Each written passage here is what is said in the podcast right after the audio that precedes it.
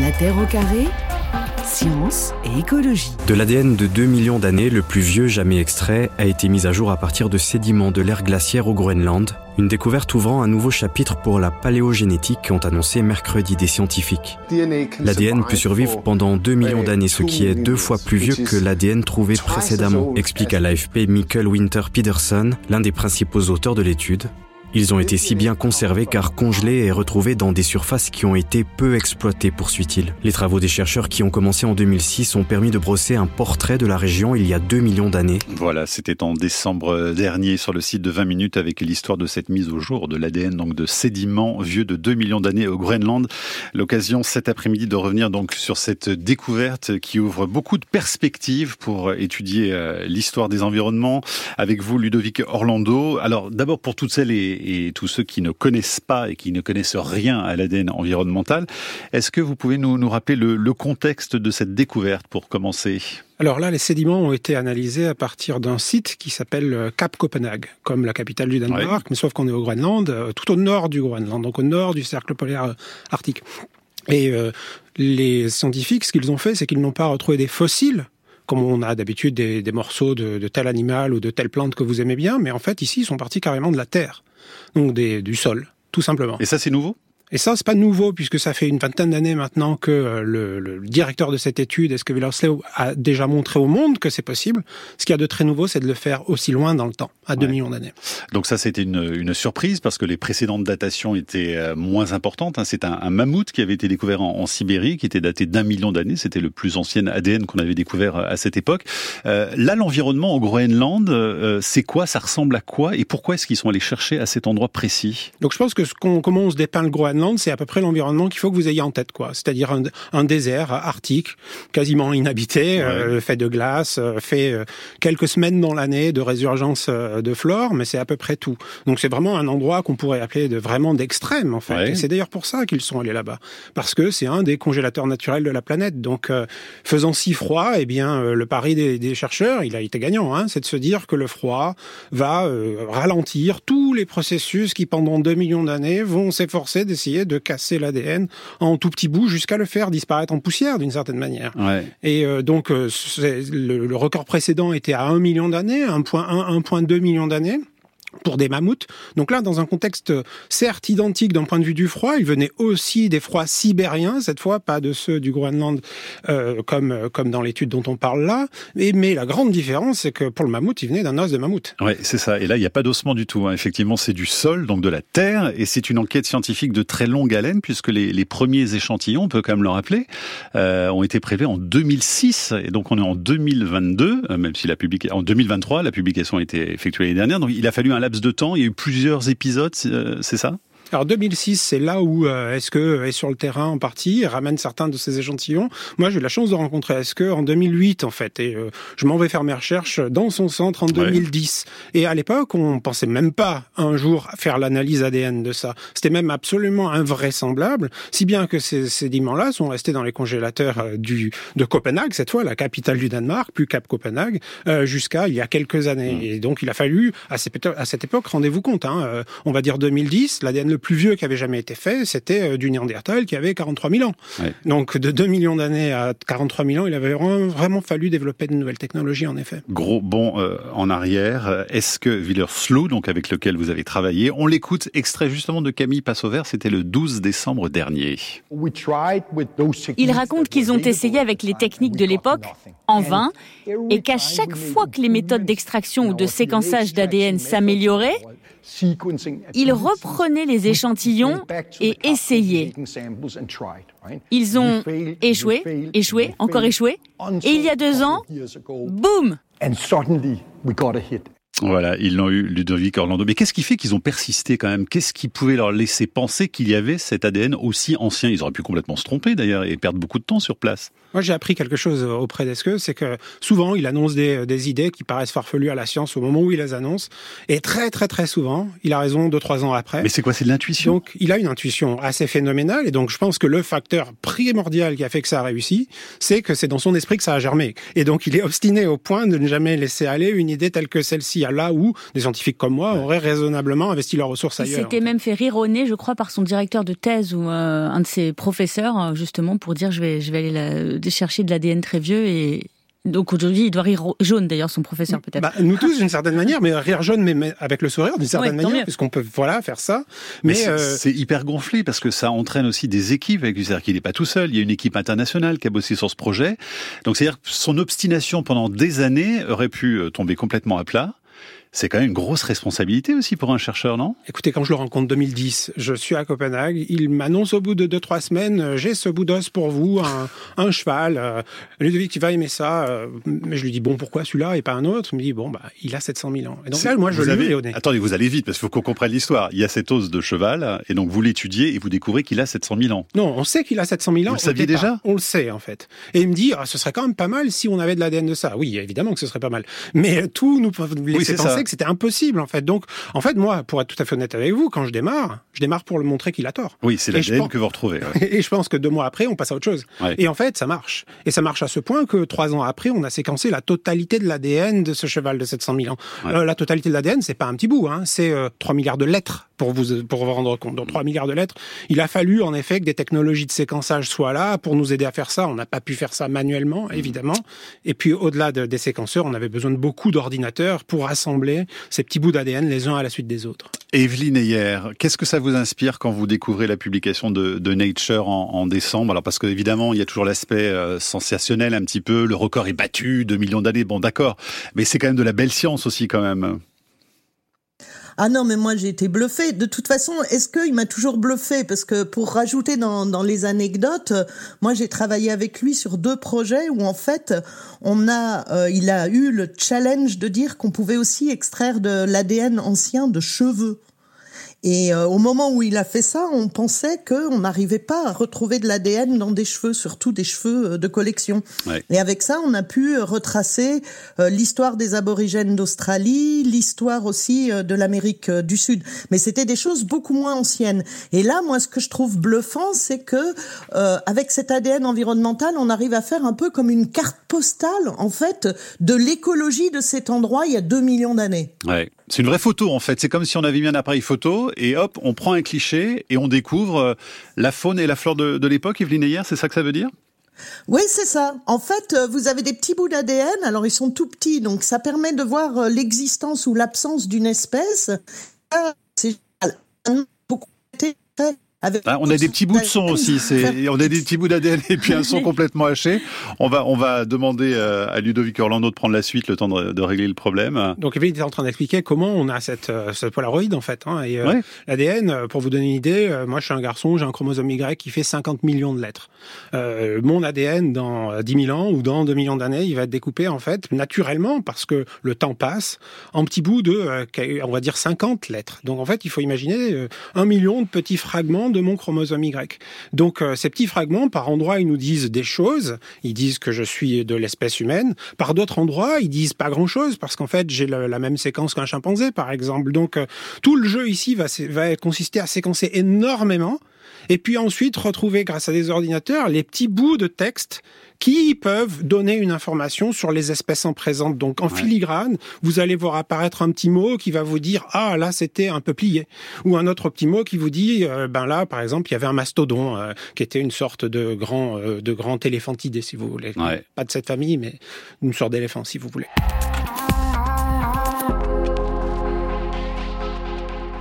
Allons étudier aujourd'hui les fables de l'ADN. Nous y verrons comment des êtres vivants du règne animal et du règne végétal interagissent dans des scénettes parfois drôles, parfois cruelles. Bon, je vais commencer par l'une des plus connues, le cannibale et la fourmi. Le cannibale ayant mangé tous les hominidés se trouva fort dépourvu quand l'ère glaciaire fut venue. Il alla crier famine chez son voisin Charles Darwin. Mais madame, c'est de la discrimination Comment ça, Mourad? Moi je suis désolé, le cannibalisme c'est ma culture. On n'a pas le droit d'insulter le régime alimentaire des autres. Ouais, c'est trop abusé Avec votre Darwin et tout ça, vous nous manquez de respect.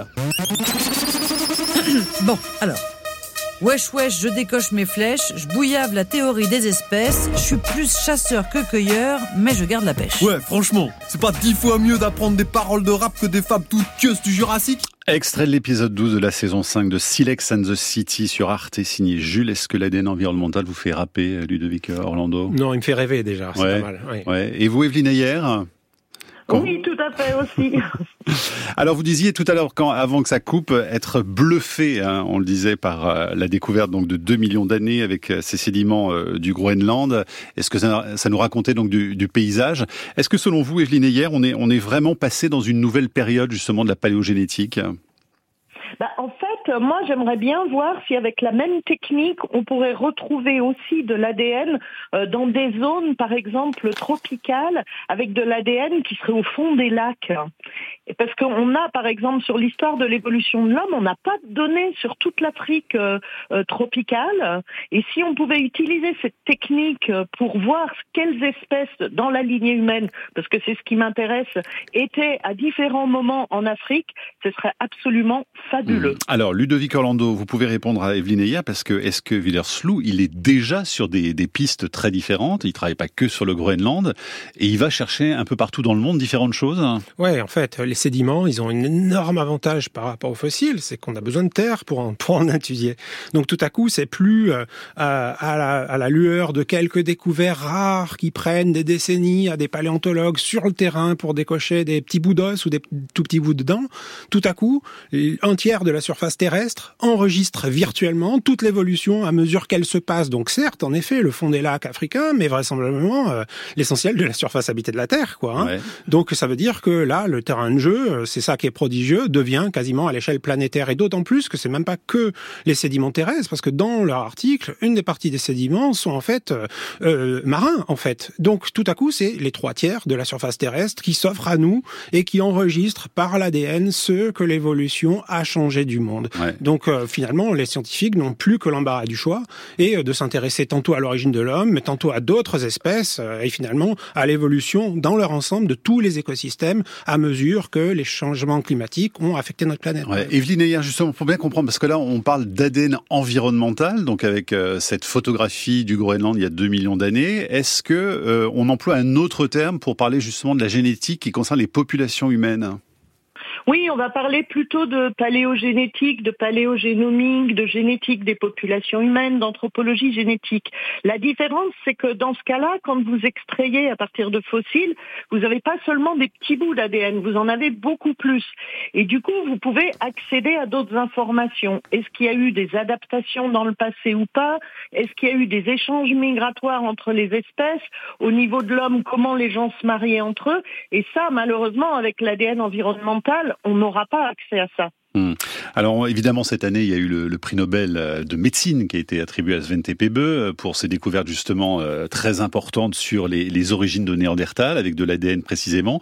là, est-ce que Villerslew, donc l'autre chercheur danois avec cet ADN environnemental, est-ce que c'est un peu le pendant de Svante Pebe mais du côté des, paysages, de la faune, de la flore C'est exactement ça, mais il faut savoir aussi que est-ce que il n'a pas fait qu'une carrière avec l'ADN environnemental ancien? Certes, il est très connu pour ça parce qu'il est l'inventeur de ça, mais il a, il a été aussi le premier scientifique au monde à séquencer le premier génome humain ancien. La même année que Svante a séquencé Néandertal, il séquençait en fait un paléo-esquimau qui vivait il y a 4000 ans de cela, encore au Groenland. Ouais. Et ça, ça peut valoir un, prix Nobel aussi, cette découverte de l'ADN environnemental euh, groenlandais? Alors, ce serait vraiment très surprenant que l'Académie donne euh, deux fois de suite, euh, le médecine. Mais ça le mériterait. Ouais, c'est de cet ordre, en effet. Euh, Ludovic Orlando, pourquoi est-ce que ça a été si compliqué, justement, de d'aboutir à cet ADN On l'a dit, il y a eu différentes phases depuis, euh, depuis plusieurs années. Qu'est-ce qui explique cette difficulté, en fait? On était limité techniquement pour pouvoir l'extraire ou pas, cet ADN Alors, il faut imaginer, comme le disait Evelyne, là, que dans un bout d'os, l'ADN, euh, il y en a plus tant que ça quelques milliers d'années après. Donc si vous pensez en millions d'années, euh, vous voyez bien qu'il va y en avoir encore moins, quoi. Mais en plus, on parle même pas d'un os, c'est-à-dire d'un d'une concentration d'ADN au départ. On parle de l'environnement. Donc, euh, donc première difficulté, il y en a peu. Il est sûrement très dilué. Et l'autre énorme difficulté, c'est que il y a de l'ADN de tout en fait. Quand on a un os de Néandertal, on sait quoi chercher d'une certaine manière. Quand on a un bout de, de, terre, on commence par quoi? Par des fourmis, par euh, des humains, par, euh, par des mammouths, par... Euh, donc en fait, il y a beaucoup de difficultés à lever ici. Et une autre difficulté que ce papier révèle, en fait, pour la première fois très clairement, c'est que l'ADN, il y en a, sans on le savait, mais il y en a sûrement plus qu'on ne croit parce qu'il y a certains sédiments qui sont comme des aimants à ADN, qui vont se coller à l'ADN beaucoup Donc là, c'est de l'argile, par exemple, c'est ça L'argile, certaines formes d'argile, par exemple, euh, attrapent l'ADN beaucoup mieux que des cristaux de quartz, par exemple. Donc ça le scotch, quoi, ça le, ça le colle. ça, ça le glue d'une certaine manière. Et donc ça, c'est assez génial parce que ça nous permet de le conserver mais la difficulté, c'est qu'au laboratoire, il va falloir inventer euh, les outils qui permettent de le décoller. Moi, j'allais vous demander justement, parce qu'on dit est-ce que Villersloup, alors évidemment, euh, c'est super, mais s'il n'y avait pas les outils, d'ailleurs, on le disait tout à l'heure, ça date de 2006, donc j'imagine qu'il y a eu des progrès techniques incroyables qui ont permis aussi euh, de découvrir ça. S'il n'y avait pas la technique, il n'y aurait pas de découverte, quoi. Non, c'est exactement ça. Et donc là, la science fonctionne en épousant les techniques de la génétique. Mais qui les fait, ces techniques? Alors, c'est pas les séquenceurs à très très haut débit, ceux qui ont été utilisés là, c'est pas des séquenceurs qui ont été inventés pour séquencer en effet l'environnement. C'est des séquenceurs qui ont été inventés pour diagnostiquer nos maladies à l'hôpital, en fait, pour pouvoir séquencer mon génome, le vôtre, quand on a une maladie et pouvoir essayer de nous donner un diagnostic qui tienne compte de notre origine génétique d'une certaine manière. Certaines molécules vont mieux marcher sur vous que sur moi, par exemple. Et donc l'idée, c'est avec la cartographie, l'identité génétique des gens, de pouvoir faire du médical plus personnalisé, plus de précision. Mais donc ces séquenceurs, ils ont été adaptés à de l'argile en l'occurrence. On n'a pas euh, besoin de les adapter. Une, la, grande, la grande adaptation, si je puis dire, c'est de décoller l'ADN. Une fois qu'on a une molécule d'ADN, qu'elle qu'elle soit venue d'un sédiment ou de mon sang, d'une certaine manière, elle reste molécule d'ADN. Et c'est ça l'énorme vertu de la molécule d'ADN, c'est qu'une fois mm. qu'on l'a, on peut la manipuler, on peut la séquencer. Euh, certaines peuvent même euh, mettre des petits bouts d'ADN, et Svante Pebo dont, dont vous parliez euh, l'a fait, les remettre dans des cellules et voir l'effet que ça va avoir sur les cellules et fait, faire finalement des sortes d'ingénierie du vivant à partir de bouts d'ADN du passé. Donc cet ADN de 2 millions d'années, il était très bien protégé. Hein, c'est aussi la qualité de, de, cette espèce de glu dont vous parliez sur, sur l'argile, mais du coup difficile à extraire. Et comment on arrive à dater les choses? Alors, comment on arrive à savoir que ces extraits de sédiments, ils ont 2 millions d'années? De plein de manières. Alors les géologues, euh, moi je suis euh, biologiste, hein, mais les géologues ont des techniques pour, euh, à partir de, par exemple, de la, la flore et la faune, de la paléontologie de l'époque, essayer de proposer des, des, des dates aux environnements. D'autres géologues vont s'inspirer de l'orientation du nord magnétique sur Terre qui change, qui pointe toujours pas vers le nord tout le mhm. temps. Euh, et donc il y a plein de techniques qui, avant même l'étude génétique, euh, donnaient une idée de, du fait qu'on était aux alentours de 2, 2,4 millions d'années. Mais l'ADN, puisqu'il y a évolution, change à mesure que le temps s'écoule. Et donc, euh, on peut imaginer que le texte d'il y a 2 millions d'années, eh bien, ça va pas être exactement le même texte qu'il y a 1 million d'années ou que aujourd'hui. Et donc, le changement du texte entre cette époque et aujourd'hui nous donne une idée, par le nombre de changements, de quand à quand remonte cet ADN. Et c'est en utilisant ce principe qu'ils ont pu, indépendamment des techniques géologiques, dater l'ADN. Et donc, même avec le mélange, parce que vous disiez, le problème, c'est qu'on trouve plein de choses de, de, de toutes les espèces finalement mélangées et les époques aussi se mélangent ou pas? On arrive à extraire euh, Alors les espèces se mélangent, les espèces oui. Une fois qu'on a identifié un petit bout, mettons de euh, de, de, de, peuplier par exemple, eh bien mmh. on va euh, faire d'autres analyses qui vont nous permettre de retrouver tous les bouts de peuplier. Donc à ce moment-là, ça revient à une étude comme si on était parti de peuplier, on ignore tout le reste et on se focalise là-dessus. Donc ça, on comprend très bien comment on peut d'espèce en espèce apprendre de plus en plus sur chacune d'entre elles. Mais sinon, là en l'occurrence il n'y a pas de signal qui montre que les sédiments plus récents auraient circulé vers les sédiments plus anciens. Donc les contaminations ont été exclues par la démarche expérimentale. Et euh, Evelyne Ayer, on a les mêmes difficultés pour l'humain ou pas? Ça, Vraiment, on peut faire des parallèles Alors, on a ça. Pardon? Oui, on vous entend. Oui. Oui, oui. Alors il y avait pareil une technique qui avait été utilisée comme ça, l'ADN euh, du sol, euh, sur une grotte, la grotte dite de Denisova, où là ils ont fait des transects. C'est un endroit qui est, fouillé par euh, des paléontologues, et là ils ont fait un transect sur 300 000 ans pour regarder qui était présent. Au début, il y avait l'homme de Denisova, notre cousin de l'Est. Après ça, Néandertal vient et le rejoint. Après ça, Néandertal repart. Puis Néandertal revient. Puis il y a Denisova, Néandertal euh, et Sapiens. Hmm. Et dans ce cas-là, en fait, ils avaient des transects de temps qui correspondaient, euh, quand on fouille, aux différentes couches de fouille. Et donc? Et donc, ils ont pu, comme ça, faire une cartographie de l'occupation de cette grotte et savoir à quel moment chacune des espèces était présente. Donc là, ce qu'il y avait, c'était pas tant le challenge d'avoir le plus ancien, mais l'idée d'avoir un espèce de film sur 300 000 ans de l'occupation de ce site archéologique.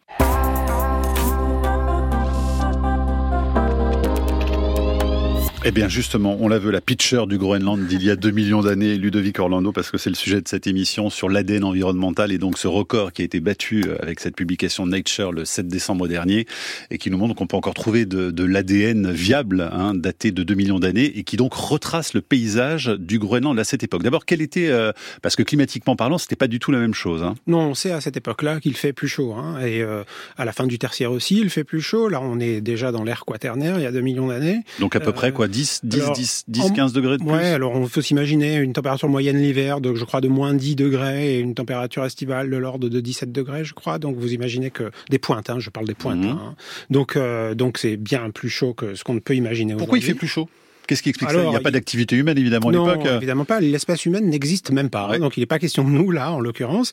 Mais la Terre a des inclinaisons euh, dans son orbite, dans ses orbitales, qui sont pas toujours constantes. Et donc, en fonction de la, du positionnement de la Terre par rapport au Soleil et d'elle-même par rapport à son mmh. plan de, de, de, de, positionnement par rapport à, euh, aux, aux, autres planètes et au Soleil, eh bien, ça va faire qu'il va faire euh, tantôt un écart plus important entre les pôles et l'équateur. Et ça, ça va ouais. expliquer des changements climatiques globaux. Et donc, sur la photo, en tout cas sur l'image, se recréer il y, a, il y, a, du verre, il y a des arbres, euh, il y a quoi alors? On peut faire un petit. Alors il y a en effet des, des, herbacées, euh, des plantes toutes petites, vous imaginez comme de l'herbe si vous voulez, euh, mais il y a aussi des buissons, euh, il y a aussi des arbres. Et en effet, parmi les arbres qu'il trouve, il trouve le peuplier, euh, il trouve le bouleau, il trouve des sortes de parents lointains des tuyas, il trouve des, alors ce que certains pourraient appeler des, des, des ptéridophytes ou des fougères, si vous voulez, des prêles en l'occurrence dans, dans cet environnement-là. Donc déjà, ne serait-ce que d'un point de vue des plantes, c'est pas monolithique, c'est mmh. divers. Ah oui, c'est on parle bien déjà de biodiversité ouais. déjà. Et niveau faune? Et niveau faune, il y a le pendant de ça. Donc qui dit euh, herbe, herbacée, etc., dit herbivore. Et donc il trouve des méga herbivores, par exemple des euh, cousins du renne. Il trouve des euh, du mastodon, euh, qui est un lointain parent euh, du mammouth, si vous voulez, mais qui n'est pas de la même famille que le mammouth et l'éléphant.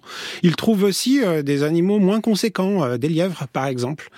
donc vous voyez là encore biodiversité, quelque et, chose. Et tout ça, ça laisse des traces, quoi. Alors c'est ça la vertu ultime, je crois, de la molécule d'ADN, c'est que l'essentiel du vivant est fait d'ADN. Mais c'est ah. quoi les traces dans le sol, alors justement ouais? C'est quoi des déjections, des poils, des, des écailles des... C'est un peu tout ça. tout ça. C'est essentiellement les déjections, donc euh, pour les animaux qui, euh, qui font des déjections, mais ça peut être les corps broyés des animaux eux-mêmes. Vous voyez, euh, imaginez que vous écraseriez des, des insectes, par exemple. Ouais.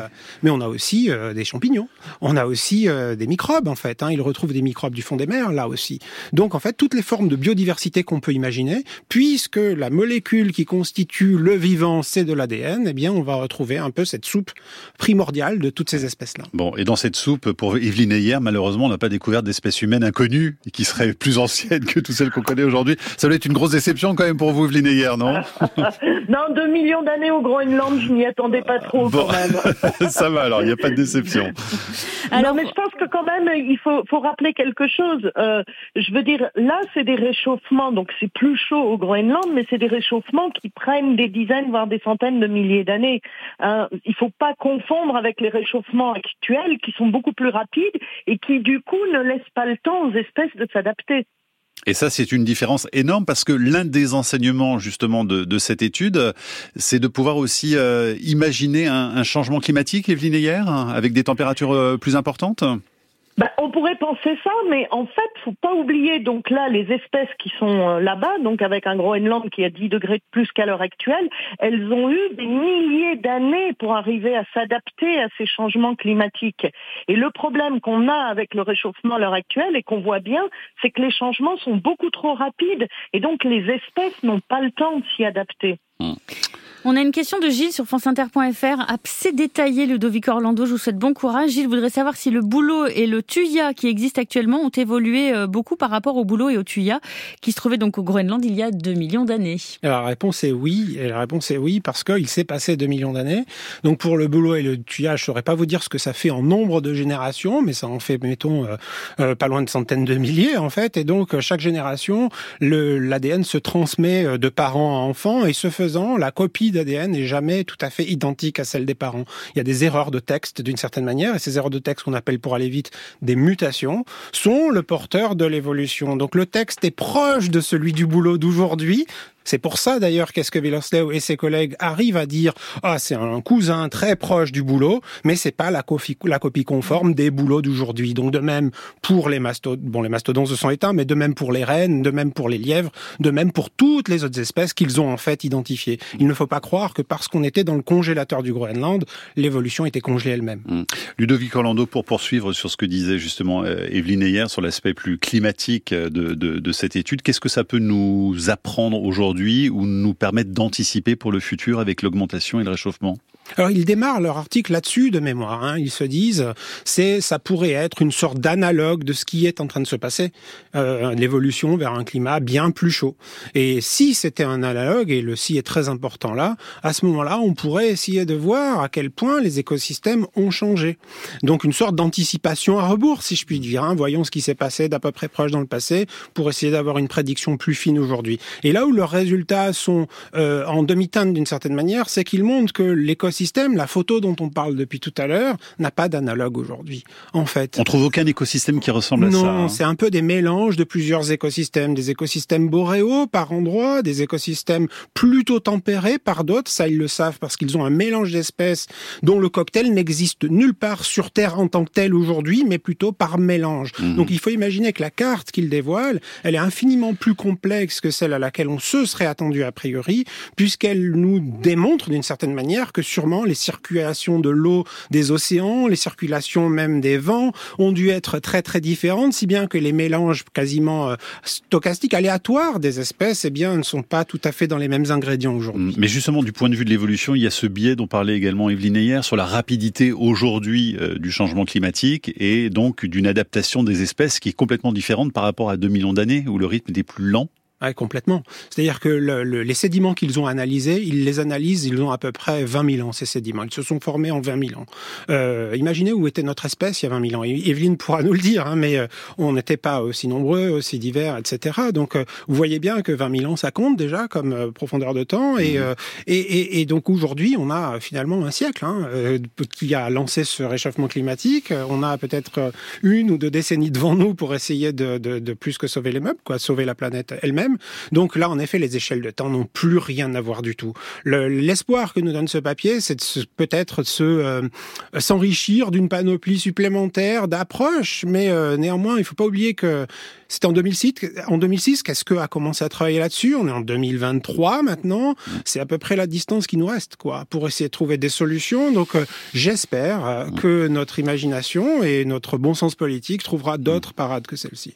Euh, Florent demande si on a trouvé des échantillons dans les échantillons des espèces inconnues.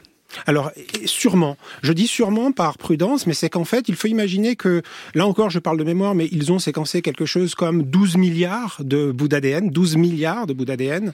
Euh, parmi ces 12 milliards, il y en a à peine quelques centaines de milliers qui, pour lesquels on arrive à dire, ah, ça doit être un proche cousin d'eux, parce qu'on connaît les mots qui nous font penser que c'est proche de ça. Ce qui veut dire que l'écrasante majorité de ce qu'ils ont séquencé, on, soit on n'a pas d'analogue, on ne sait pas vraiment ce que c'est, ou alors c'est des parties de l'ADN que l'on a, qui ne ne porte pas d'informations, au sens mmh. où qui ne change guère entre telle espèce et telle autre. Donc oui, il y a essentiellement des choses dedans qu'on n'a pas pu identifier, faute d'avoir séquencé la totalité de la biodiversité. Et justement, par rapport à ça, Karim demande aussi sur franceinter.fr si à partir de l'ADN, on pourrait euh, recréer une image finalement, sans forcément mettre un nom, mais en tout cas recréer une image. C'est possible ça? Euh, Pas avec les techniques qu'ils ont euh, employées, puisque là, on est vraiment dans de l'analyse de texte. J'ai tel mot, j'ai tel dictionnaire, je trouve la présence de ce mot dans le mais dans l'absolu, c'est Mais dans l'absolu, on en est loin. Par contre, ce qui est beaucoup moins euh, virtuel, c'est que les mêmes techniques euh, peuvent nous dire quelle espèce est présente, mais elles peuvent aussi nous donner une idée de comment fonctionnaient les écosystèmes à l'époque, parce qu'il y a des bouts d'ADN qui font fabriquer aux êtres vivants des choses. Par exemple, ils font changer la matière en une autre matière. Ils, ils transportent l'énergie d'une certaine manière. Et donc, on va pouvoir, par ces, par ces comparaisons de mots, essayer de comprendre comment fonctionnait et non pas comment étaient constitués les écosystèmes du passé. Cet aspect fonctionnel, lui, est à portée de main et est vraisemblablement très important pour essayer de comprendre le lien entre changement climatique et changement de la fonction des écosystèmes. Est-ce qu'on a les mêmes complexités euh, pour essayer de définir euh, les espèces humaines et leur déplacement euh, dans l'histoire de l'humanité, Ayer? Euh, oui, mais là, on a des génomes de référence. C'est pour ça, d'ailleurs, que Svante Pebo, il a eu son prix Nobel. C'est parce que lui, il a eu l'ADN complet, euh, de, à la fois de Denis Sauva de Néandertal. Et donc, avec ça, on est arrivé à retracer des migrations et des mélanges. Mais il reste des, espèces pour lesquelles on aimerait bien arriver à voir l'ADN. Par exemple, l'homme de Flores, ce qu'on appelle le hobbit de la préhistoire, qui mesurait seulement 1 mètre 10. Peut-être que dans les caves qui ont été occupées par cet homme de Flores, on arriverait avec cette nouvelle technique à avoir un petit peu d'ADN, parce que son origine est très très mystérieuse.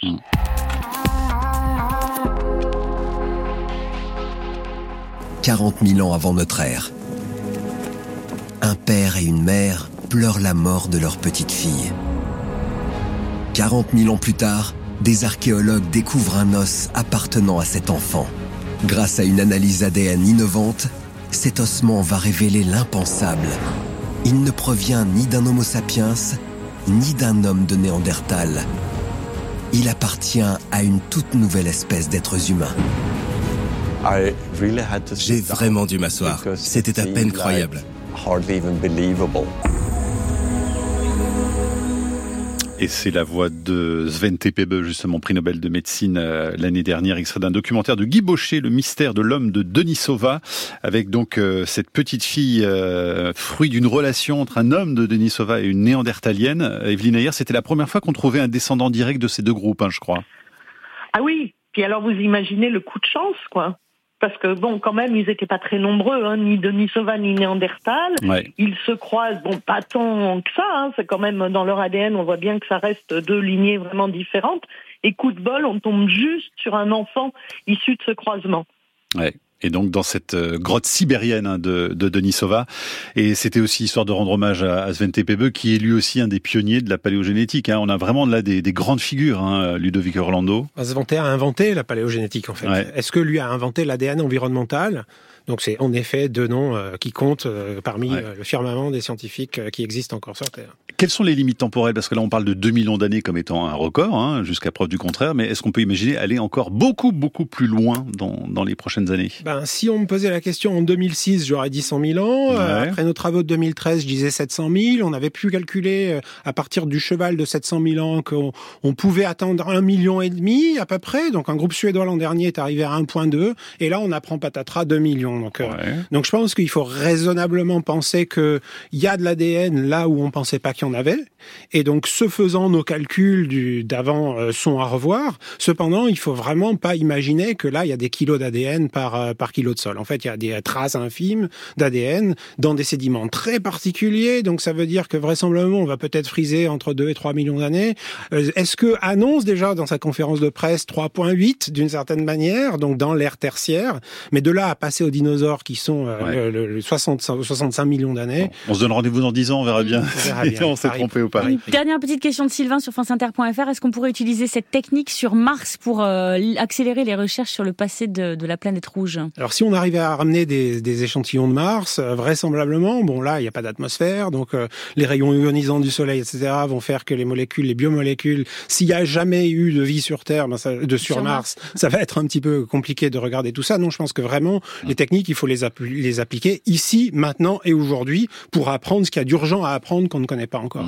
Et l'ADN dans l'air, est-ce que là aussi c'est une piste euh, intéressante? Parce que là on parlait de l'ADN dans le sol, on parlait de l'ADN dans les ossements, mais l'ADN dans l'air, celui qui nous entoure, on pourrait trouver aussi des choses? 2022 est une année super importante parce que les deux premiers papiers qui montrent la présence d'ADN environnemental dans l'air ont été publiés. Et là, ça ouvre des perspectives fabuleuses pour faire des techniques non invasives de caractérisation de la biodiversité. Quelle époque géniale Merci beaucoup en tout cas à tous les deux. Evelyne hier, La vie secrète des gènes, euh, extrait de vos chroniques d'ailleurs de La Terre au carré, c'est publié aux éditions euh, Flammarion. Et puis Ludovic Orlando, l'ADN fossile, une machine à remonter le temps, c'était paru il y, a, deux ans, mais vous allez publier en mars prochain un livre sur le cheval, je crois, hein, sur l'histoire de la domestication du cheval. Chez Odile Jacob toujours. Merci beaucoup à tous les deux. La Terre au carré est un podcast France Inter.